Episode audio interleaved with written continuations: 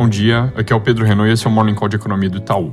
Começando pelos Estados Unidos, ontem a ata da última reunião do FOMC veio com um tom duro na linha do que a gente esperava, indicando a possibilidade concreta de uma primeira alta de juros já em março, e mostrando também que a redução do balanço do Fed pode começar pouco depois. Isso seria basicamente ir se desfazendo do que eles acumularam com os programas de compra de ativos.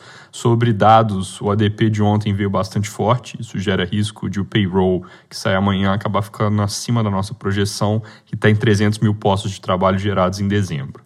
Destaque de hoje deve ser o PMI e SM de serviços, provavelmente vem com alguma queda para o mês de dezembro. Sobre Omicron, Nova York segue dando sinais que pode estar fazendo um pico, e é cedo para ter certeza, porque, entre outras coisas, o fim de ano pode causar alguma distorção nos dados, mas faz sentido que, de fato, o pico esteja acontecendo, olhando para o padrão do surto na África do Sul, que foi muito rápido na ida e muito rápido na volta. Coisa parecida acontece em Londres, com a mesma ressalva sobre fim de ano, mas o mesmo padrão à África do Sul. Na Europa, dados de encomendas e vendas na indústria alemã vieram mais fortes que o esperado, pinta um quadro positivo para a produção industrial do país que sai amanhã e deve ir com alta de 2,6% em novembro.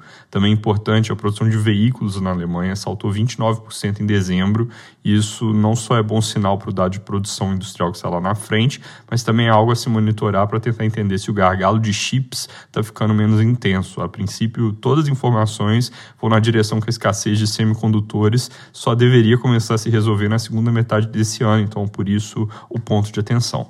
Passando pela China, mais preocupações no setor imobiliário, com o default de uma companhia que tem bem menos problemas regulatórios que a Evergrande, e notícias de frustração de vendas minando os planos de recompra de ações de uma outra empresa.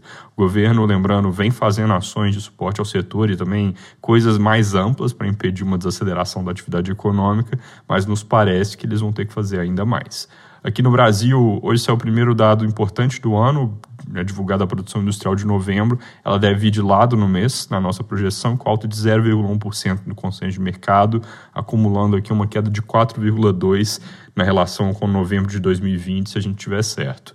O valor econômico de hoje reporta que o BNDES deve lançar oferta de ações para a privatização da Eletrobras em março, pouco depois do que se esperava, porque a questão de aval do TCU acabou atrasando o processo, mas ainda assim positivo.